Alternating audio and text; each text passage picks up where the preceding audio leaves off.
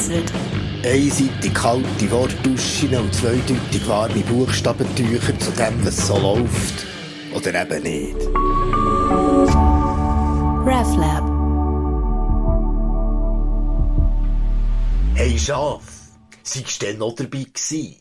Wobei nicht wirklich als Schaf, sondern ihr Herde. Mit den Hirten, ja.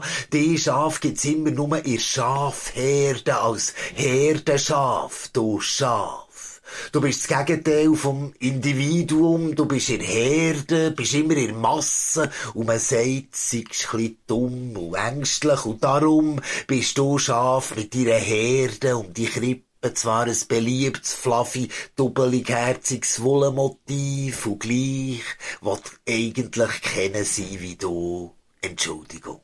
Ja, weil du willst immer ein Hirt, der dich zu trocknen bringt. Du bist so lammfromm als jung. Und wenn du älter bist, willst du noch einen Hirtenhung für die Herde. Immer für die Herde. Aber weisst was? Schon gut.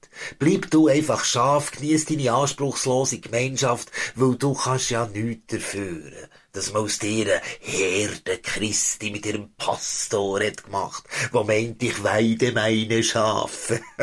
auch wenn er gar keine mehr hat. Weil eben, heute wollen wir kein Hirt mehr, und übrigens auch keine Hirtin, aus mehr als guten Gründen. Nein, das Bild vom Hirt und seinen Schaf ist so katastrophal, so schmierig wie eine Symphonie pastoral, dass wir uns lieber verduben, verschwinden, weg und fest hoffen, dass er uns nicht kommt suchen Ja, so weit ist es gekommen, weil die selbsternannten Hirten den eben nicht haben verstanden und der dann die Schafherden ist gestanden.